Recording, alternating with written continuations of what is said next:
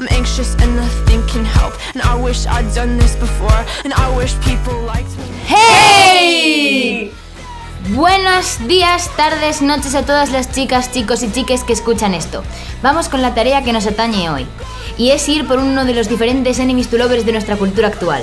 Para eso, Marina, Laura y yo vamos a aclarar lo que es un enemies to lovers por si hay algún boomer escuchando. Miguel, hola, buenos días. Los enemies to Espero que hayas lovers... dormido bien. Literalmente buenos días. Para ello vamos a aclarar lo que es un enemies to lovers, por si algún boomer escuchando, como ya hemos dicho. Los enemies to lovers son, son aquellas relaciones románticas cuyos protagonistas empiezan en su desarrollo quieren, bueno, pues matarse, pegarse o simplemente se odian. Pero esa tensión acaba dando lugar a un amor mucho más pasional y fuerte. En este podcast, en concreto, iremos a través de películas, series y por último libros en ese orden, icónicos para nuestra generación, o que nos gustan mucho. Que representan a la mejor manera este tópico literario. Comencemos con las películas. Marina, por favor. 1. Ten things I hate about you. Madre mía, madre mía, el inglés de Cambridge. Hostias. B4. Habéis flipado. Hablando de cosas icónicas de los 2000, esta película nos junta a Heath Ledger y Julia Stiles en los papeles de Patrick Verona y Kate Stratford. Que los nombres ya nos dejan esperando cositas. En, Se vienen cositas. en esta película, cuyas protagonistas son las hermanas Stratford, el padre de estas no deja que Bianca tenga novio, hasta que Kat, que está más centrada en otras cosas, lo tenga.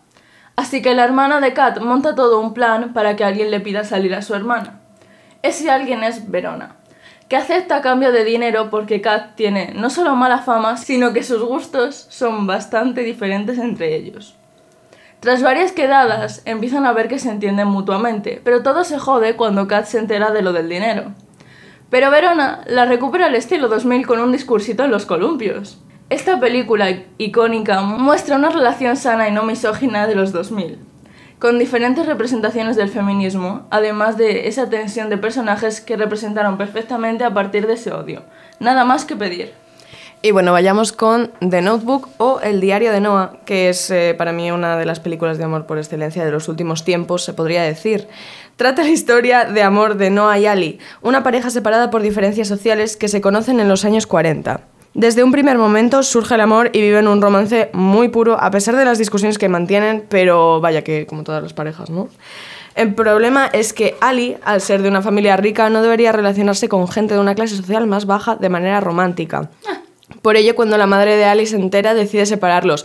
Por cierto, no apoyamos a una madre clasista. No, No, la apoyamos, no, no, la no. apoyamos. Ali se marcha del pueblo, no sin antes dejar la dirección de su casa. Noah no puede despedirse, por lo que le escribe una carta todos los días del año. Que, oye, una cosa, seamos sinceros. ¿Quién no querría que nos dedicaran una carta todos los días del año? Porque poco yo, empalagoso, porque yo ¿verdad, sí, no, tía. Un poco empalagoso. Ay, sí me encantaría. Uy, pues qué coñazo todo el día estar leyendo la Virgen Santísima. Pero Ana, que eh, por cierto, estas cartas eh, las oculta su madre, la madre de Ali. La chica, al no recibir nada, piensa que Noah se ha olvidado de ella, pero vuelve al pueblo y se reencuentra con Noah. ¿Volverán a revivir ese amor que tenían? Pista. No. Pista, sí. Que va, bodas, que no. Tiene que estar la pava hasta los cojones del ya. Todo el puto día cartitas. Ya. Coñazo, la Virgen Ya. Santa. Ya. Ya paro, vale. Miss a Miss... Miss a Mr. Smith. El B4, ¿sabes? Ni Cambridge. Brad Pitt y Angelina Jolie dándonos todo lo que queremos. Un matrimonio feliz en la película. Sí. Porque en la realidad, Brad Pitt, what happened? pues nada, evidentemente. Un matrimonio de espías de bandos contrarios que no lo sabían. Aún mejor. Que se tienen que pelear estando casados porque son espías, pero sus superiores les traicionan, así que se unen de nuevo y pelean juntos. 10 de 10 en Rotten Tomatoes. Solo tengo que decir lo poco apreciada que está esta película. Bueno, pasamos A un clasicazo, chaval. a un especial para boomers. Sí, Miguel, esta es para ti, porque fijo que te la has visto todos los días que la ponen. Que son muchos. Que son muchos, muchos. Desgraciadamente. Esto va para nuestras seguidoras de Antena 3 y seguidores de Antena 3. Espero que lo disfrutéis Para los fans de Ahora Caigo. Exacto. The Proposal. O la proposición, para los que no saben inglés. Claro. Vamos a ponernos en contexto. Antena 3, la semana de Navidad, a cualquier hora. La ponen. No paran de ponerla. Es que no, no paran. No paran, No paran, no paran, no paran. Con Ryan Reynolds y Sandra Bullock como protagonistas, se meten en el papel de una jefa mandona y su empleado harto de ella. Pero esta jefa. Pero esta jefa está sin papeles y la van a deportar. Hasta que le propone a su secretario casarse con ella o ser despedido. La cosa acaba alargándose hasta el punto de pasar las vacaciones en familia, ver a la abuela hacer rituales drogada La abuela era yo. no os lo quería decir, pero salgo en esa peli. Me he hecho súper famosa. y por supuesto, casarse. El caso es que ese odio pasa a un entendimiento mutuo, a un amor, a un matrimonio feliz americano con papeles. Bien, vamos allá con Princesa por sorpresa 2. Mía, princesa de Genovia, debe de ir asumiendo que algún día será reina. Pero el problema es que para ser reina debe contraer matrimonio primero. Pero, ¿dónde está el problema? Que no encuentra el amor verdadero. Esta comedia romántica refleja en grandes proporciones el enemies to lovers que se trata en este podcast. Mia, interpretada por Anne Hathaway, intenta buscar el amor desesperadamente, pero el amor verdadero. Pero no lo encuentra hasta que, como no, pues llega el indicado que casualmente es este, pues bueno, que le trae un poquitín loca, pero no en el buen sentido, en el sentido de picantón, sino en el malo. In- que, que será Nicholas, interpretado por Chris Pine. Durante un trecho de la película, Mia debe decidir entre la responsabilidad Picantón. entre la responsabilidad y el deber ante su pueblo casándose con un heredero al trono o su amor por Nicolás. Finalmente, evidentemente, decidirá su amor por Nicolás y acabarán conociéndose y proclamándose su amor, dado que será mucho y muy fuerte. Vaya, eso sí que no me lo esperaba. Ay, Dios mío. Bueno, y ahora vayamos con un clasicazo de los buenos, este sí que sí, y es eh, los enemies to lovers que hay en Star Wars. Y bueno, creo que no hace falta explicar mucho el argumento de Star Wars, creo que es conocido mundialmente, es algo ya de dominio público. Laura. Así que vayamos Al al grano. Porque no hay una, sino dos parejas de enemies to lovers. Y la primera es entre Rey y Kylo Ren. Que, madre mía, madre mía, cómo está el actor. Bueno, pero ya paro de simpear. Simpear ya luego. La tensión entre estos dos personajes se puede cortar con un cuchillo, dado que son de bandos O con contrarios. una espada láser. Con una espada láser. Ja, ja, ja, ja, ja. Dado que son de bandos contrarios. Hay gente que piensa que no hay una relación romántica entre ellos, pero sinceramente pienso que es algo obvio. Además, ¿qué hay mejor que un buen Enemies to Lovers y más siendo uno de los actores Adam Driver, que es el que interpreta a Kylo Ren? Yo digo que nada. La otra pareja de Enemies to Lovers en Star Wars es la de Finn y Poe, y es que entre los dos actores había una química espectacular y parecía que había algún tipo de relación romántica. Todo esto hubiera sido genial, pero Oscar Isaac, actor que interpreta a Poe, dijo que no les dejaron formalizar la pareja entre los dos personajes. Vamos, que lo cogía yo al Disney y lo moñaba por los pelos. Pero sinceramente, aunque digan que la pareja no existe, yo voy a seguir pensando que sí. En mi, men- en mi mente está. Todos lo pensamos. Digo lo que todo el mundo piensa. Bueno, Wow, Ana. En fin, será fin. En fin, será fin. agárrense Estás que te sales, mire. Humor de boomer, Miguel, esta es para ti también. Todo es para ti. Ana, continúa. Bueno, como podéis comprobar, aquí la única persona seria de este podcast soy yo. Así que Aburrida. vamos a empezar con mi mierda. Dirty Dancing. Mierda. Este... Díselo a Patrick Swayze. Está muerto. Está muerto. ¿Os queréis callar? Está muerto. ya. En fin, Dirty Dancing. Vamos con la parte bonita de la película porque ya lloré bastante, ¿vale? En fin, este paseo romántico por el mundo de la danza es un icono internacional para las películas y para el baile. La película de 1987 conquistó el corazón de miles de personas, incluido el mío, evidentemente. Al igual que su segunda entrega, narra la historia de dos personas totalmente diferentes, tanto en posición social como económica, que, unidos por el baile y un destino ligado a este, acaban enamorándose y cambiando el curso de la historia. En este caso, la primera entrega es la película por excelencia del mundo del baile, al igual que lo es, por ejemplo, Flashdance. Protagonizada por Patrick Swayze y Jennifer Grey, Johnny y Frances en la película, consiguen crear ese ambiente tanto de tensión sexual como romántica que pretende la película. Su amor es prácticamente imposible. Él es un camarero y bailarín trabajador en un hotel de lujo, posición infravalorada socialmente y muy mal pagada. Sí lo es. Sí lo es. Explotación laboral aquí no, ¿eh? Aquí no. Bueno, ahí sí. Ella es la hija de un médico de la más alta clase social que veranea en el hotel. La burguesía. La burguesía, nano. A ambos le mueve una pasión por el baile increíble y tras un pequeño contratiempo, ella aprenderá a bailar para ser la pareja de John en una, competen- en una competición de baile.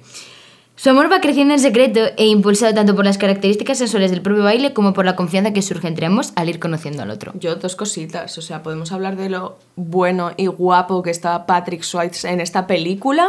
Estaba. Estaba, porque está muerto, pero estaba muy guapo en esa película y eh, yo creo que la gente que hizo Dirty Dancing no se lo planteó en ningún momento, pero, o sea, es una lucha de clases.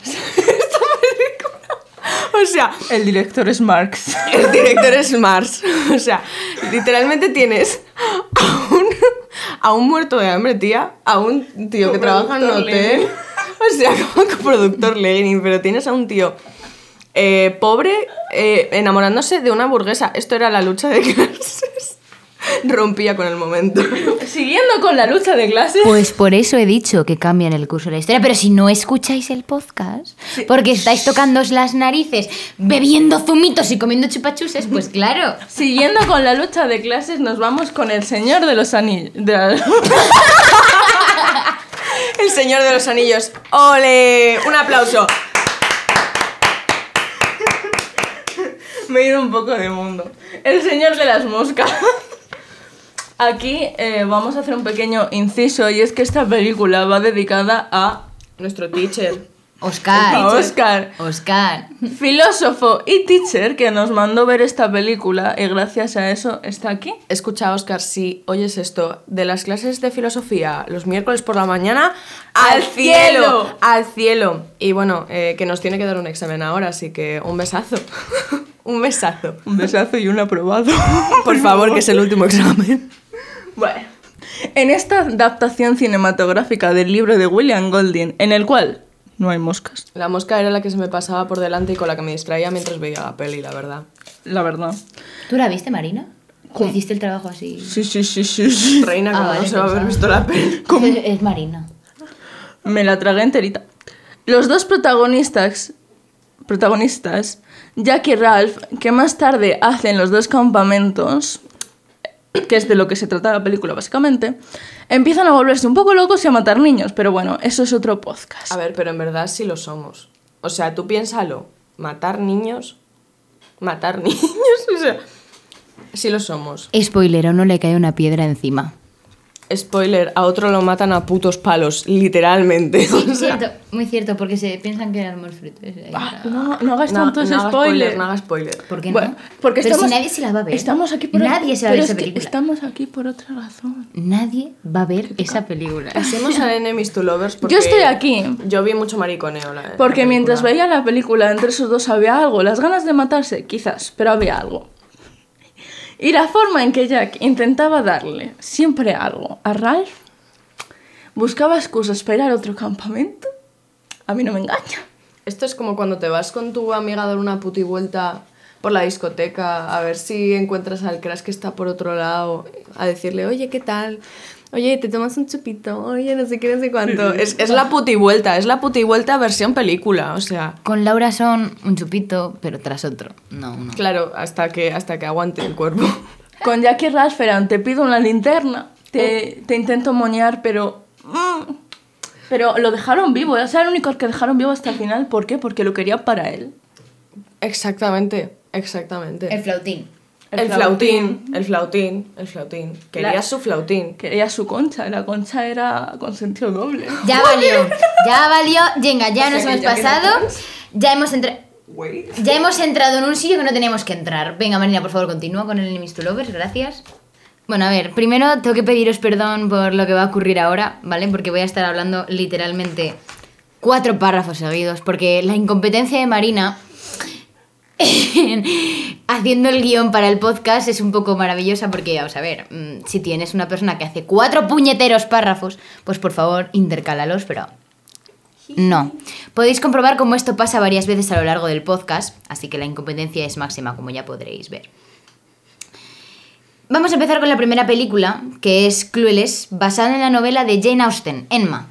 Surge la película con un drama bastante enrevesada. Grandes actores como Alicia Silverstone, interpretada que será Cher, y Paul Rudd, El hombre, o sea, Ant-Man. Ant-Man. amo esa película, que será Joss en la película, darán vida a la película adolescente. Cher es una chica despistada, creída y refinada, pero inteligente y amable, cuyo padre es un abogado de éxito, ergo tiene una alta posición social. El flechazo en esta película ocurre entre Joss y Cher, ex hermanastros, pues el padre de Cher y la madre de Joss estuvieron casados. La sociedad que se nos presenta es la típica americanada, donde el instituto está dividido sobremanera en populares y nerds, que es como les llaman, aunque pues bueno, da igual. En este caso, Cher y sus dos amigas, que son el topicazo americano de un grupo de tías, serán las populares que conquistan el instituto. Joss y Cher se enamoran forjando así un amor que antes era prohibido, mal visto por el padre de Cher, debido a su relación de parentesco y que finalmente acabará dándoles la, la felicidad mutua. Existen varias suposiciones durante la película este desenlace, como ese chico guapo y popular que le llama la atención a Cher en un principio, De maricón. porque es maricón. Pero ella no lo sabe. Y el hecho de que al comienzo de la película no pudieran ni verse, pero que a pesar de ello se acaba dando cuenta que está enamorada de Josh. Ahora vamos con un puntazo de película de decirlo. ¿A quién no le gusta Enredados de aquí? A nadie. ¿A nadie? A todo el mundo le gusta Enredados, Me evidentemente. encanta. Enredados. En fin. Peliculón desde mi punto de vista, joder. La vi hace muchos años ya y aún hoy sigo queriendo verla en miles de ocasiones. Es evidente que el tema de la película es el destino y el devenir de la princesa, pero un tema en segundo plano es el amor que acaba surgiendo entre Flynn Rider. Eh, los protagonistas son Flynn Rider y Rapunzel, como ya sabéis. Ryder es un ladrón y ella, aunque no sepa que es una princesa, tiene las características de una de ellas que evidentemente se ven en toda la puñetera película. En el transcurso de esta viven varias aventuras juntos. El trato es que ella le entrega la tiara que él está buscando y él la lleva a la ciudad para ver los faroles que ella llama estrellas. Durante ese periodo de tiempo, Ryder se enamora perdidamente de ella dándole igual sus poderes o quien sea ella. Al igual que ella se enamora perdidamente de él, con sus defectos y virtudes. Es interesante cómo cambian los sentimientos, pues literalmente al principio de la película Rapunzel le da un sartenazo. Y al final acaban casándose. A ver, es algo típico, o sea, yo, Sí. yo también lo haría. Vamos a ver, es un sartenazo. O sea, a mí me dan un sartenazo y yo ni casarme ni nada. Yo es que a mí no me darían el sartenazo. Yo daría el sartenazo. A mí si seguramente. Rider me da un sartenazo, yo, yo me caso. Todo el mundo sabemos que desde el principio, o sea, es que se sabe, desde el principio se encuentran y dices, estos dos van a van a acabar en algo, fijo. Este tipo de romances son muy predecibles desde mi punto de vista, pero aún así la evolución de los sentimientos es una de las características que más llaman la atención de toda la película. Bueno chicos, os hemos hecho esta pequeña intervención así para que no os aburra mucho mis maravillosos párrafos, que repito es por la competencia de Marina, no porque mi voz aburra. Eh, vamos con una saga internacionalmente conocida, Harry Potter, chicos. Harry Potter. Pajote. Pajotiller. De todo tenéis que buscar una bromita, ¿no? Es para los oyentes. Todo el mundo conoce la saga de Harry Potter. Probablemente sea una de las más conocidas en todo el mundo. Hablemos de la típica pareja de Harry Potter. Sí, Ron y Hermione. Joder, los heterobásicos. ¿Vas a hablar de los heterobásicos primero? Marina y su guion. que Joder, tía. Durante las siete entregas que tiene la saga, podemos intuir que en un futuro acabarán juntos. Pues literalmente durante todas las puñeteras películas, el director deja esa intención en algunas escenas que están precisamente pensadas para eso. Desde la primera película hasta la segunda, Ron y Hermione están todo el día discutiendo y picándose mutuamente. Desde ese odio acaban enamorándose y dando a entender en la última película que se han casado, incluso que han tenido hijos. Tres. Muy guapos todos. Cada uno igual de feo que los demás. Se tenía que decir y se dijo. Ahora vamos a un tema que creo que, les va a interesar mucho más a mis otras dos compañeras. La, Sí. siguiente pareja, la siguiente pareja entre Harry Potter y Draco Malfoy. El se tenía que decir y el se dijo. mariconeo, bueno. Vamos sí allá. nos gusta. Sí nos gusta. Sí que es verdad que no se hacen amantes ni por asomo. Porque, porque le tenían miedo al éxito. O sea. JK Rowling, una fecas. Te falta calle, JK. Te falta calle, le tenías miedo. Falta cerebro. Te Podemos- falta calle. Podemos observar cómo durante las películas Draco le hace la vida imposible a Harry y cómo es siempre su contrario en vez de aliado. Sin embargo, al final de la última película se niega a finalmente ayudar a Voldemort y se ve cómo se reconcilia en la escena final de la séptima película. Todo el mundo queríamos que esa pareja fuese real, pero la película trata básicamente de una estrella del pop y una simple estudiante. El tema es que se conocen porque chocan. Literalmente, se hacen así. Ojalá yo chocarme con alguien. Pues ese pavo a mí no me gustaba en la película. ¿Alguien ha visto Starstruck? ¿La has No, visto? Sí, ¿eh? A mí Yo el no, pavo... Pero si era guapísimo. Es que para ti todos los tíos son guapos, bro. Continuemos. Sin embargo, tras conocerse y notarse en el ambiente que quería, él debe negar que ha conocido a Jessica para poder actuar en una película. Al final de la película, pero no la película que rueda dentro de la película, sino la película película. Evidentemente La Christopher, película, película, película, película. evidentemente Christopher reflexiona y se da cuenta de que quiere estar con Jessica y se niega a actuar en la película de dentro de la película y a su carrera musical. Sinceramente creo que es un topicazo de película. Mira, será un topicazo. Pero yo, desde que vi esta película, me levantaba todos los días y caminaba por Santa Clara esperando chocarme con Harry Styles. Yo la verdad es que llevo esperando chocarme con Damiano de Maneskin y con otra persona que no voy a nombrar eh, por Santa Clara todos los días. Todos los días. El típico amor este de la película que se ve es el de me doy cuenta de que amo a otra persona tras haber cometido el error de mi vida y quiero volver con ella porque soy un hetero básico de mierda que no me doy cuenta de las cosas, pues ahí está. Ella se enfada con él, evidentemente, de ahí que se separen, porque se da cuenta de que solo le importa su carrera y su fama y que todo aquello que han vivido le es irrelevante. Pero finalmente su amor por él acaba sucumbiendo y terminando por reconocerlo y terminar juntos. Madre mía, me he echado a la siesta ahora mismo. Que no, que no me la he echado. Vaya siestecita. Ana. Marina y sus bromitas. Vaya siestecita, reina. ¿Siestecita de qué? Pero si te lo Vaya has pasado genial. ¿Pero siestecita. qué dices tú ahora? Anda, deja de hacer el retrasado y Marina, vamos, que te toca ya. Tras el, pesada. temen- tras, tras el tremendo coñazo de Ana. Patrocinado por Incompetencias de Marina y Company, por cierto. Eh, Javier Cárdenas. Javier Casaldana. Continuamos con Bridget Jones, o sea, el diario de Bridget Jones. Esto es también para la generación de Miguel. Sobre todo para Miguel, porque nos echó la bronca por no ponerlo. Efectivamente. Literalmente está en este podcast porque Miguel nos, lo, nos obligó a hacerlo. No, no nos obligó, dijo, podíais haberlo hecho para los de mi generación. No, no, no, no, fue, fue. Anda, que no tener a Bridget Jones es que ellas vale. Y claro, pues decidimos hacerle un favor. Bueno, volvemos a los 2000 más fuerte que nunca. En esta trilogía de películas icónicas, basadas, al menos la primera, en Orgullo y Prejuicio, con Bridget, una treintañera harta de su vida, como todos, se dijo año nueva, vida nueva. La Año típica que nadie cumple. Año nueva, he dicho, sí, efectivamente. Letras. Y empieza, pues, con lo típico, que si el gym no lo digas... Tú estás dura sin ir al gym. De botín, maquillaje de Sephora, panty de Supreme. Muy bien. Es que hicimos Ah, la, no, la hombre. misma bromita en el otro podcast. que si hoy solo un cigarrito. Y entre medias, pues se busca un novio, que no hay que pasar por todo sola. Su madre le recomienda a un aclamado abogado y amigo de la infancia, pero ella lo aborrece. Ese es nuestro Mark Darcy. Mientras que la Bridget Pillina le interesa más su jefe hasta que éste le engaña. Tras darse cuenta de que Mark no es un des- desgraciado y que en verdad le ama, como veníamos todos sabiendo, todo esto mientras el pavo este le lee el diario en el cual cuenta todas estas movidas. Bueno, que, una, eh, que estos se acaban dando el beso del año en medio de la calle y todos juntos un happy ending. Miguel, esto ha sido para ti, súbenos la nota, un besito guapetón. Y vayamos con las series. Y empezamos con, el audífono, el audífono. con Annie with an E. Finales del siglo XIX en Canadá, en el campo. Lo que significa cottagecore vibes. ¿Qué más se puede pedir, por Dios de mi vida? Esta serie cuenta la historia de Anne, una niña huérfana adoptada por dos hermanos. En la que, aclaración, no es Sweet Home Alabama. Solo viven juntos, pero hubiera sido muy gracioso. No, no lo pises. A ver, gracioso hubiera sido. Que por cierto, estos dos nunca se han casado con otra persona o han tenido hijos con otra persona, porque entre ellos tampoco. Al principio esperaban un niño para que ayudara en los temas que requerían más fuerza, eh, en plan los trabajos de la granja y tal, pero se acaban quedando con Anne, quien demuestra ser una niña súper encantadora. La verdad es que era muy mona la niña. O sea, Claro, se hay- llama como yo. es que Parecía un poco pipi calzas largas. Sí, porque literalmente era pelirroja y con trencitas, pero bueno, muy mona. La pareja de Enemies to Lovers la, for- la forman.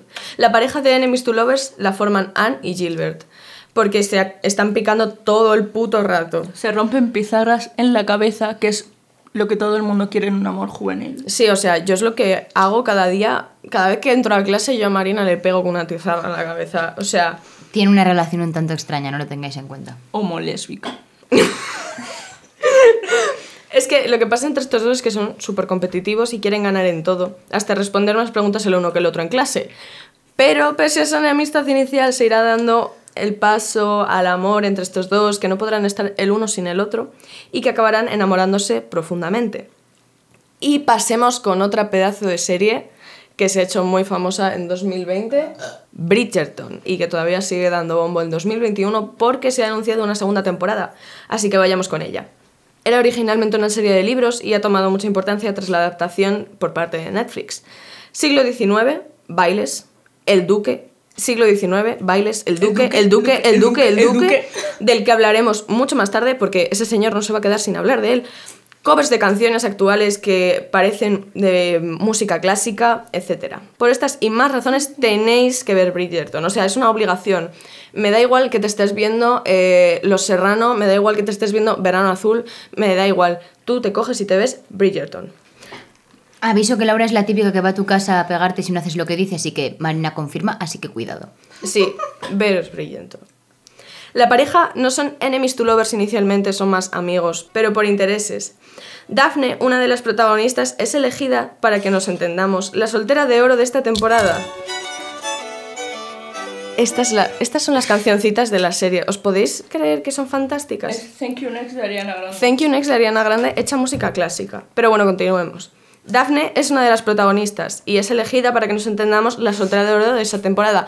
Vamos, como Marina y yo. Oye, es que Ana se está echando la siesta, por eso no la menciono. Em, va a un montón de bailes, bla, bla, bla, bla, y muchos pretendientes se plantan en su casa, pero claro, su hermano, que se cree aquí el macho alfa, Unga, o sea, unga. era un neandertal. Los espanta a todos, lo que hace que Daphne no tenga pretendientes. Por otro lado tenemos al duque, que madre de Dios, ¿cómo está el duque? Es el soltero de oro de la temporada, al igual que Daphne, y muchas madres están deseando que se case con sus hijas. Mi madre. Mi madre estaba ahí. Mi madre en 1800 y algo estaba ahí, ya diciendo, oye, mira, voy a tener una hija, por favor, eh, cásate con ella. Mi tatarabuela vino de Portugal. se, fue, se fue hasta Reino Unido. y le dijo, por favor, voy a tener una nieta, por favor, casaos con ella. Mi familia vasca nadando por el mar. Nadando por el mar a Reino no Unido. No necesitan ba- barcos los vascos, van a, van a brazo. No necesitan barcos. Estaban yendo así a Reino Unido nadando. Me cago en. A ver, lo que pasa es que este señor tenía Venus en Géminis o algo y no quería nada con nadie, por lo que Daphne y él hacen un trato y harán como si fueran pareja para que si las mujeres no molesten al duque y Daphne tenga pretendientes ya que la verán como una mujer muy deseada. Tú los ves aquí muy amigos, pero en verdad... Marina. Sí, como Marina. Pero es que en verdad estos dos se están queriendo comer la boca todo el rato, aunque los ves aquí muy de amigos. El duque encima es un sugar daddy en potencia, es que es un sugar daddy, madre mía. Yo solo digo que aunque no tuviese dinero, yo le dejaría. Falcon and the Winter Soldier, para mis amigos británicos. Eh, Fish and chip. Fish and chips. Efectivamente. Todos alguna vez hemos visto una película de Marvel y sabemos que no destacan por su diversidad. Pero en su nueva serie, Falcon and the Winter Soldier, por si no lo he dejado yo claro, nos presentan con más profundidad sus personajes Sam, Falcon y Bucky, el soldado de invierno. ¿Y qué podemos decir de ellas? Pues bueno, son dos superhéroes que no se aguantan, pero que tienen que estar en el mismo equipo por el Capitán América. Pero es que, spoiler de Endgame, Capitán América muere. ¿Por qué siguen en contacto? Pues ya te lo digo yo. Porque hay una tensión entre ellos que madre mía. Si es que ya lo dijo J Balvin. Nos peleamos, pero nos amamos. Pasamos con las lesbianas de este podcast. No doy más fuerte por miedo, porque tengo miedo. Gracias. The Wilds. The Wilds es una serie Vuelve el B4. que, con la que nos bendijo Amazon Prime este año. Y es que nos presenta una maravillosa pareja, Tony y Selby. Selby es un, eh, no es una criada, está, fue... eh, Selby fue criada en un ambiente cristiano homófobo, por lo que llega a la adolescencia confundida con su identidad. Y cuando acaba en una isla naufragada con una lesbiana, ¡uy! El caso es que ella cree que la tiene que tratar mal y que es antinatural. Pero vamos a ver. Si Tony te pide que vayáis a buscar frutas, pues se va. Y Se no a va, buscar frutas precisamente. Nunca. A jugar a los médicos. Si juega así. ¿Y juegan? Ya vale. No, Family friendly, please. Thank you. deja llorar. Anda. Esa homofobia interiorizada acaba exteriorizándose en una de las relaciones más bonitas de la televisión actualmente. Encima, lesbianas. Lo que necesitamos en la actualidad. Vamos a ir con un poco del maricoreano del bueno. Together. ¿Habéis visto bilingües? B5. Together con un 2. Efectivamente, por si la queréis buscar. Claro. Vamos a ponernos un poquito en situación. Bangkok, año 2019-2020. Un chico, Tyne, harto de que se le persiga un acosador, le pide al chico músico top star de la universidad que se haga pasar por su novio para que le deje en paz. Este chico es Sarawat, que es nuestro top star, vaya. Al principio se niega y le manda un poco a tomar por culo. Pero con otras palabras, en concreto, si vuelves a aparecer, te besaré hasta que te caigas. Mira, me hacen a mí esa amenaza, Me caigo. aparezco. A- aparezco. Aparecen mis bragas también. No, mis bragas desaparecerían. Family friendly. Es que es, Ana, es que- es- don't. es que es una amenaza Ana, fuerte. ¿eh? Ana, es que es una amenaza que te quedas muñeca. O sea, Ana, por favor, es que no puedo más. Se lo hice en medio de la calle. Laura, Se lo a hace dormir. en medio de la calle. Laura, a dormir. Ojalá estuviera durmiendo. Ojalá. estuviera. Sueños sexuales para la noche. Venga. Ta- No, Time. no, ojalá estuvieran viviendo. Tyne, que no se rinde, lo persigue hasta la saciedad. Por la universidad, su casa, el club de música. Todo mientras no paran de pelearse y hacerse pasar, finalmente, por novios.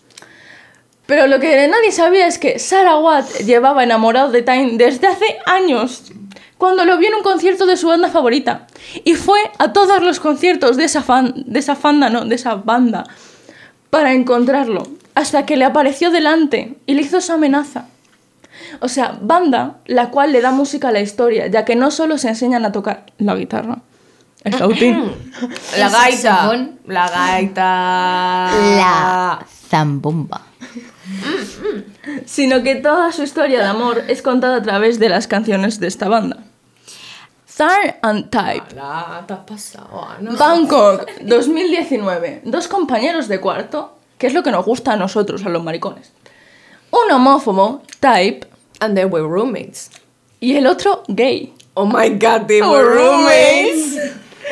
Bueno, el caso es que crean una guerra de compañeros en la cual se intercambian pues unos cuantos besitos. Y la que hace dudar bastante a Type pues lo que va siendo su sexualidad.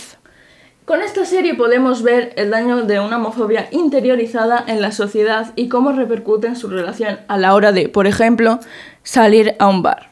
Pero como aquí estamos para los finales felices, después de unos cuantos puñetazos y unos tantos cambios de sábanas, el caso es que acaban más o menos en una relación sana. Están trabajando en ella, pero os hago un pequeño spoiler, en la segunda temporada se casan. ¡Cállate! Oye, que por cierto iba a mencionar una cosa antes. Los de que los de la productora con el nombre no es que se esforzaran mucho. O sea, tienes dos personajes, Zan y Type. ¿Cómo se llama la serie? Zan. Type. Venga, a tomar por culo. Hasta luego. La originalidad. Hmm. Lo nunca he visto, Es un vaya. ship, es un ship. Y vamos a nuestra categoría de libros. Empezamos. Con Red, White and Royal Blue. Royal Blue. Pero, escuchad una cosa, pedazo de enemies to lovers tenemos aquí. Porque trata de la relación, aunque primero mala, amorosa, de dos chicos. El primer hijo, Alex Claremont Díaz, de Estados Unidos, y el príncipe Henry de Inglaterra. En esta historia se produce un conflicto que amenaza la relación estadounidense-británica, que os lo explico yo cómo iba el conflicto. El estadounidense le dice al británico, tu fish and chips sabe a plástico, a puta mierda. Y el británico le dice, pues tus hamburguesas del McDonald's me las meto yo por el ojete porque comérmelas no. Y claro, pues ¿qué pasa? Pues que se moñean. Normal. Entonces, ¿qué pasa? Pues se organiza una falsa amistad entre el hijo de la presidenta de Estados Unidos y Alex Claremont, o sea, Alex y el... ¿Qué pasa? Se organiza una falsa amistad entre el hijo de la presidenta de Estados Unidos, Alex, y el príncipe Henry. Que vamos, ya te digo yo que va a haber más que amistad, porque aunque el príncipe Henry es un poco, vamos a decir, antipático, que a ver, que no se le puede pedir mucho al chico, porque Es inglés. Tened en cuenta que es inglés, claro, es que no se le puede pedir mucho más. Y mm, bueno, luego se va ablandando el chaval. El problema llega cuando la madre de Alex se presenta a las reelecciones, pero claro, aquí los amigos han marcado un pueblo, que espero que sepáis lo que es un pueblo, es, la, es el ship de Pedro Sánchez y Pablo Iglesias, por si no lo sabíais. Entonces han marcado un pueblo como una catedral y como se entere alguien, se forma un escándalo del copón y se va a pique la campaña. Entonces, ¿qué pasará con el pueblo versión Giri? Si queréis saberlo, continuad leyendo. ¿Quieres salir del armario? Querer es poder. Sal, si estás... Literalmente, para todos, los, para todos los que estéis en el armario escuchando esto, Ana Guerra os da un consejito. ¡Sal! Eh, ese es el final del libro. Querer es poder, sal. nos vamos con un, con un libro potente. Mariconeo puro y duro aquí. Mariconeo puro y duro, pero es, es que además es un mariconeo que le da en toda la cara a J.K. Rowling. Simon Snow. Como Jon Snow, pero Simon. Una versión de Harry Potter sin transfobia. Eso es lo que queremos. Sí lo queremos. Lo queremos y nos lo dan. Simon y Bass, Bass y Simon, es que todo es armonioso, todo es bonito. Es una versión mejorada de Harry Potter, en la cual Simon es el elegido y está seguro de que Bass, el vampiro mago que en esta versión haría de Draco Malfoy, proviene de una de las familias más pudientes y según él, es de todo menos amable. El libro nos cuenta cómo Simon intenta destacar a su compañero de habitación. Intenta destapar. Vale. El libro nos cuenta cómo Simon intenta destapar a su compañero de habitación villano. Sí, they were roommates. Yes. Oh my god, they were roommates. ¿Que qué acaba destapando? Que tras seis años compartiendo habitación y peleando, lo que ocultaba Bass es que quería hincarle el diente a Simon.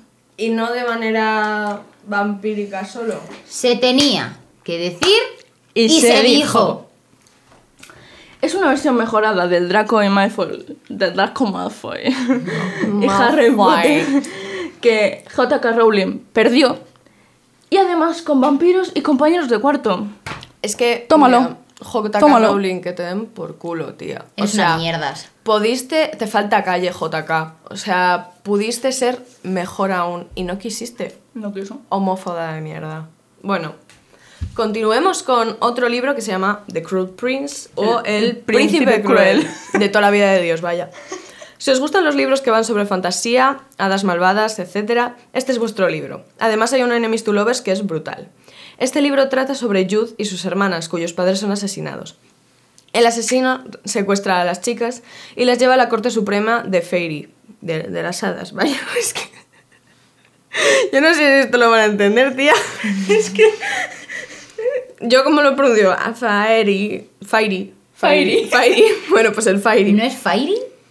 Fairy. Fairy. Pero Fairy no es el... Fairy es el detergente, tía. Claro. Era una broma, Ana. ¿Y cómo es Fairy o Fairy aquí? Fairy. Pues vaya. Unos cuantos años después, Jude decide que, que le suda el papo, y aunque es humana, que ella quiere formar parte de la corte. Pero ¿sabéis con quién tiene que colaborar para ello? Con el príncipe Cardan, hijo, de la re- hijo del rey de la corte. Enemies to lovers, ahí lo tienes. Y os preguntaréis, ¿por qué? Bueno, pues resulta que este chiquillo odia a todos los humanos. O sea, este era un Trump con los mexicanos, en potencia. O sea, Potencia. los Pero no barrera. No, no, pero vamos, este si pudiera deportaba a todo el mundo como Trump. Pero ella no va a agachar la cabeza nunca. Apoyamos libros que tienen mujeres fuertes como protagonistas. Los protagonistas se odian mutuamente y de verdad que se quieren moñear todo el rato, o sea, no te vacilo, se quieren pegar. Pero claro, del odio al amor hay una línea muy delgada y cuando digo siempre, es que siempre, siempre se acaba traspasando. Y vayamos con Ana Villalón. Ana, cuéntanos. Ah, A dormir. Hola, he vuelto. es que han estado aquí. mm, ¿Cuánto tiempo habéis estado hablando? ¿Solas? ¿30 minutos? Cinco minutitos. Leches. Sí, Sí, pues yo me he echado una siesta como de 30 minutos. sí, pues imagínate nosotras los 50 minutos que llevamos de siesta. En fin, vamos con el siguiente temita. Memorias de Idun. Se trata de una trilogía de novelas escritas por Laura Gallego, cuya reina, o guapa, o maravillosa, o fantástica persona que tenemos aquí como autora, de es las... una reina. Es una reina. Autora española. Española que. Menudos libritos hace. Estudió hispánicas. Claro, por eso escribe en español. No te jodas. Se estudia inglesa, se escribirá en inglés. ¿O no? No tiene por qué. No es gallega. En fin, llevamos... eh, Joder, man. En fin, llevamos grabando como una hora y pico, perdonadnos. O sea, ¿Cómo? 54 minutos de... 54 minutos de podcast. Miguel, si has llegado aquí, un beso de verdad. Prepárate unas palomitas. No sé. Lo mejor está por llegar. Yo que tú me habría una cervecita o algo para aguantar el calvario. Porque queda medio podcast. Porque quedan como siete páginas de podcast. Somos nosotras ranteando súper puto Somos nosotros riéndonos y hablando de mariconeo, tía. ¿Le has dicho a Miguel, tía? Sí, Miguel es tía. Es nuestra tía. Es nuestra tía. Voy a, voy a seguir, ¿vale? Te falta calle, Ana. Bien, la historia trata sobre... la historia trata sobre una serie de acontecimientos fantásticos que afectarán a dos mundos, la Tierra e Idun. Algunos magos renegados escaparon de la conjunción astral y fueron a la Tierra. Allí fue enviado Kirtash. Eh, eh, tenemos que hablar de Kirtas porque está muy hot. Vale. Está muy hot. Family friendly. Muy hot. Family friendly. ¿En verdad? Un frío... No, Sí, en verdad. un frío y eficaz asesino al servicio de Arran con el objetivo de acabar con ellos. Entre Kirtes y Victoria existe una relación de amor-odio constante que, a medida que se desarrolla la trama, acabarán por resolver sus diferencias en cierto modo hasta ayudarse a cumplir un propósito común e incluso empezar a sentir algo más que amistad el uno por el otro. ¿Alguien ha dicho que los cuentos de princesas no son interesantes? Esta versión de La Bella y la Bestia está aquí para negártelo y hacerte cagarte encima. Gracias. Feire, una cazadora, estaba tranquilita haciéndose un carnis sin pita. Hasta que mata a un lobo. Y eso a Tamlin, un Fae, una criatura mágica, no le gustó. Así que le dijo, ojo por ojo, guapa. Tu familia se come el lobito y tú conmigo. Pa' mi casa. Mientras estaba en la casa, cautiva, se empieza a enamorar de él, el típico síndrome de Estocolmo. Pero él estaba bajo un hechizo que solo se puede quitar con amor verdadero. Bueno, el caso. El Tamlin este la toma como prometida y la deja para el arrastre porque le estaba quitando como la fuerza vital o algo así. No me enteré muy bien, la verdad. La muchacha que estaba... estaba quitando la fuerza vital? Ya vale. Por el hechizo del amor verdadero. Ah. Veo que no has entendido la referencia. Sí, sí, pero es que lo quería explicar bien, para los oyentes. La muchacha, que estaba al borde de estar muñeca, se fue para casarse. Y aparece Risan. Risan. Madre mía, Rizal. Un fae malo, vicioso, vil, lo que nos gusta. Esto es lo que nos gusta a las mujeres. Que el día de la boda con Tamlin la salva del casamiento y se la lleva a su corte, la corte de la oscuridad o algo así se llamaba. Vamos, que yo me vi a esa corte de una. A mí llévame a la oscuridad. ¿Que a quién representa Risan? A Hades. A Hades, que soy de humanidades. Que soy de humanidades. humanidades y el griego aquí representando. Vamos, que todo mejora con cada libro. Así lo digo, pero tiene como 80 libros, así que a leérselos. Venga, chiquillos. Y pasemos a otro libro antes de que Ana empiece con su repertorio. Y hablemos de una trilogía, pero... Más por Incompetencias Marina y Company. Pero hablemos esta vez de una trilogía, aunque solo voy a hablar del primer libro, porque sinceramente te tengo que hablar de tres libros y me tiro aquí hasta mañana. Entonces, esta trilogía escrita por C.S. Pacat, Pacat. Voy a emitir todas las bromas que puedo sacar de este nombre. Pa' acá, pa' aquí, pa' allá. ¡Calla, por Dios, que no lo he hecho yo! Que no- Nos cuenta el romance entre dos príncipes. Damen, el príncipe heredero del reino de Aquielos, es, tra- es traicionado por su medio hermano Castor. Lo que me da Juego de Tronos vibes, la verdad. O sea, traiciones entre familiares para conseguir el poder. Todavía no hay incesto, pero... No hay incesto. im- imagínate al Damen y al Castor. Ahí ya sería Juego de Tronos. No hay incesto. no hay incesto. Eh, Castor mm, se comió un par de maderillas y se va para su casa. Damen es entregado al reino enemigo, Bere, como esclavo. Bar no, no, es que no voy a hacer ya más bromitas de nombres, de verdad. En concreto, que tengo. Os odio, os odio. Os odio. En concreto se va a entre- será entregado al heredero del trono de tal reino que, no odia la, que odia a la gente de Aquielos, por lo que Damen tiene que ocultar su identidad si es que quiere sobrevivir para volver a su tierra y reclamar el trono.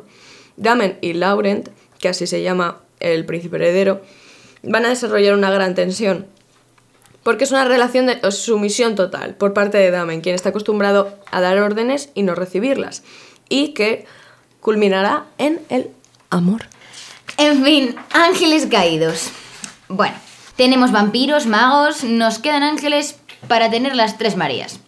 Cuando los ángeles del apocalipsis se han cansado de los humanos y han destruido de todo, ¿qué queda? Pues una adolescente llamada Penryn y un ángel desterrado, Wraith, quien es salvado por Penryn. Estos dos regañadientes unen fuerzas para salvar a la hermana de Penryn y combatir para que los enemigos de Wraith, o sea, todo ser sobrenatural. Pero en un viaje por, por carretera en medio del apocalipsis, ¿quién no hace amigas con un ángel, verdad? Pues eso pensó Penryn. Y lo demás, pues a leerse los otros dos libros, guapos. Tú y otros desastres naturales. Se trata de un libro de la autora María Martínez, el cual, por lo que he podido investigar, tiene grandes reseñas y buenas puntuaciones, por lo que lo recomiendo. En este caso, Harper es una chica con todo su futuro planeado. Está acabando sus estudios y dentro de nada podrá dedicarse a lo que lleva preparándose toda la vida. Sin embargo, una carta de su abuela cambiará los acontecimientos y se replanteará cambiar su futuro para lograr su sueño, ser escritora. La relación que observamos en este libro es la de Trey, Bolton. el hermano de la mejor amiga de la protagonista. No voy a cantar eso. Sí, No, lo hiciste en el otro podcast. tarde. Falsa. Y, Ha- y. Harper. Primeramente, digamos que no se llevan nada bien. Se puede apreciar esas ganas de estar en habitaciones separadas, por decirlo de alguna manera. Sin embargo, y como era de esperar, acaban enamorándose tras empezar a conocerse y demostrarse que están hechos el uno para el otro. Y pasemos con otro libro más. All for the Game. Todo por el juego. ¿Verdad? En no este- ves que no se traduce Es que, así? es ¿Cómo? No lo tradujeron así. A ver, es que las traducciones españolas son para pegarse un tiro en la pierna. Pero bueno. En este libro trataré la relación entre Neil y Andrew. El protagonista de este libro es Neil, hijo de un criminal que entra al equipo de EXI de la universidad. Tiene muy buenas cualidades físicas, es más rápido que Rajoy haciendo footing, vamos. Y pronto firma un contrato con el equipo, cosa que no debería hacer. Porque al ser hijo de un criminal, no sería bueno que se retransmitieran fotos suyas por todos los lados y no sabe cuánto tiempo va a poder ocultar su identidad. Se caracteriza por ser un personaje desconfiado y en el otro extremo está Andrew, que está como una puta regadera. ¿Y cómo es que llegan a ser pareja? Bueno, pues solo hizo falta un golpe de raqueta por parte de Andrew a Neil, la verdad. Quiero aclarar que a mí no me ha agredido nadie todavía. Espero que no lo hagan, entre otras cosas llevo cinco guardaespaldas. Palabras, Cinco. palabras, palabras de Isabel Pantoja. Y de Andrew. Son palabras de Andrew en la boca de Isabel Pantoja. La verdad, sí. Laura y yo, o sea, Laura, Laura y yo, Marina y yo en otro universo somos Neil y Andrew, la verdad. Ella me suelta raqueta. Sí. Eh, The Invisible Life of Adil LaRue. Lagu. LaRue. Lagu. Eh, siglo XVII, Francia siendo mujer suena duro, y lo fue. Y así es como Adi, que estaba, que estaba atacada a un matrimonio por conveniencia, hace un trato con el diablo para librarse de él. Pero estos tratos tienen Fausto. truco. ¿Mm? Fausto. Consigue librarse del matrimonio y la inmortalidad, pero a cambio de que nadie pueda reconocerla ni recordarla, Ni que tampoco pueda dejar su huella en el mundo. efectivamente, gracias, hasta que alguien después de 300 años la recuerda. Pero Luke, el diablo con quien hizo el trato, no la dejará ir tan fácilmente, porque él quiere su alma y quiere verla caer, aunque con ello la pierda, porque él se creó con los más oscuros deseos de ella. Esta novela es un viaje, la relación de los personajes es de mear y no echar gota, pero la, la protagonista es sumamente encantadora en todos los sentidos. Quiere ganarle al diablo y lo va a hacer, no importa cuánto tenga que perder ni el cómo. Y vayamos con un clasicazo totalmente. Orgullo y prejuicio. Una novela del siglo XIX en la que hay enemies to lovers, bailes, que da unos vibes muy clásicos. I've been waiting for this one. Esta novela de Jane Austen Quiero aclarar yo también que a Marina se le va un poco los deditos Sí, pero Jane Austen, o sea, mi señora madre, es, eh, lo escribió en el año 1813 y tiene para mí el mayor enemies to lovers por excelencia. Sus protagonistas son la familia Bennet, todas mujeres a excepción del padre, por lo que para asegurarse su futuro han de casarse, pues no pueden heredar. Aquí entra la pareja de Lizzie y el señor Darcy. Lizzie es la hermana más mayor después de su hermana Jane, quien se emparejará con el señor Bingley, leal amigo de nuestro queridísimo señor Darcy. El sugar daddy, vamos. Vamos, que se podrían montar citas dobles y todo. Al principio Lizzie y el señor Darcy no se quieren ni ver, pero vaya, el señor Darcy tiene más pasta que aquí el amigo Amancio Ortega, y claro, pues te acaba interesando. Y un casoplón, y no, no era el del coletas, la verdad. La mayor pérdida de España, esa coleta. Esa coleta da para comer un regimiento. La verdad. Literalmente. Para tapar la calva de Miguel. Por tu culpa fue la caricatura. Al final, Lizzie acaba teniendo sentimientos por el señor Darcy, aunque lo habían dejado en la friendzone anteriormente. Lizzie, la friendzone. Y bueno, pero finalmente surge el amor. Shatter Me. Chananana, se viene. Julietita, que es una chica de 17 años como la normalita, ¿vale? Con la pequeña anomalía de que si te toca, así, te mueres. Única y diferente. tocado en plan. Única y diferente. La chiquilla, sin querer, nadie quiere, vaya. Bueno, a ver, bueno, a ver. Mató a alguien y pues se fue a la cárcel donde conoció a nuestro hombre, Warner, que se llama como el Parkel. Parkel no, Parque. Pero él no es tan divertido, aunque sí te lo puedes montar. El caso, el chaval la tortura un poquito, pim pam, pero pasan un tiempo juntos y uy, se enamoran. Cuando la Julietita escapa con el hermano de Warner, pues le persigue, obviamente, y la coge y en vez de encerrarla, va y le pega el beso del año. ¿Tú te lo crees? Yo no. Ojalá yo. La chica la verdad es que lo estaba disfrutando, pero había que, cosas que hacer. Así que le dispara y hasta luego, Lucas. La verdad es que el hombre sigue vivo, pero para eso te tienes que leer otros seis libros y no tenemos tanto tiempo. Y vamos con lo mejor de este podcast, la canción de Aquiles. Patroclo y Aquiles, los dos héroes de la epopeya griega, nos son traídos de vuelta por Madeleine Miller. La autora nos cuenta, desde la perspectiva de Patroclo, el amigo de Aquiles, o su primo, según Brad Pitt, El primo de Roma. el primo de Roma. Este es para Marijose. En este precioso libro se nos narra cómo desde niños crecen y se encuentran el uno al otro como una salida de todo el mundo que les, role- les rodea. Les rodea. El libro es en sí una experiencia, pero ver cómo se desarrolla su relación, cómo se transforma ese odio, envidia, en amor, preocupación y por último, muerte, no es lo más importante, porque Patroclo y Aquiles seguirán observándose junto al río, en la cueva de Quirón los días de primavera, y nos quedarán sus promesas. Mira, eh, estos también podrían ser, podríamos ser Marina y yo, pero es que ninguna de las dos es rubia, aunque yo la verdad es que me tiñiría por ella. O sea, yo sería Aquiles por ella. Y para ir terminando con nuestro maravilloso pod- podcast, porque tampoco tenemos todo el día, ahora tenemos una magnífica clase de filosofía, y esto se hace más largo que una novela ejemplar. Gracias, Miguel, por tus novelas ejemplares. Vamos a hablar de los enemies to lovers más icónicos. Los tienes a tu lado y no los aprecias. Los dramas turcos de Divinity. Yo los veo con mi abuela. yo los veo con mi madre. Mujer. Se podría decir que en esta categoría es donde más enemies to lovers hay. Ahora hablemos de otro. La verdad, pero es que a quien no le gusta un buen drama turco del Divinity después de comer o cenar y que además tenga la tensión de los enemies to lovers. Como hay 20.000 dramas de los que puedo hablar, trataré los de Love is in the Air, que efectivamente se emite en Divinity. Trata sobre la historia de Eda, una chica que mientras estudia trabaja en una floristería y Serkan, un rico empresario. Ya empezamos con los sugar daddies. Es que a mí me gustan mucho lo de los sugar daddies. Ya lo sabemos. Eda se enfrenta a él porque por su culpa ha perdido una beca para sus estudios y Serkan le propone que si se hace pasar dos meses por su prometida, le pagará la beca. Eda no acepta y esto lo avergüenza profundamente. Pero claro, Eda piensa en el dinero, es una mujer de negocios, o sea, es como yo. Haz que sus bolsillos duelan, sácale el dinero, reina. Y acaba aceptando. Lo que al principio es una farsa, poco a poco se irá tornando en romance. Y bueno, creo que hemos llegado al final de nuestro podcast, ¿no? Pues parece ser que sí, hemos finalizado. Esperemos que os haya gustado, aunque nos, hayamos- nos falten algunos enemies to lovers, pues bastantes icónicos, Sí. importantes, actuales, como Shadow and Bone, que ahora mismo lo está petando con ese general que le comíamos de arriba abajo. Yo sí. Yo también. Pero bueno, para más, si queréis más, Miguel, suelta la panoja, súbenos la nota y venga, guapetón. Hasta luego. Bueno chicos, y con esto y un bizcocho, hasta mañana a las 8. Nos despedimos desde aquí, desde mi casa, a las 9 y 5 de la mañana, Zamora. Un besazo. Adiós chicos. Adiós.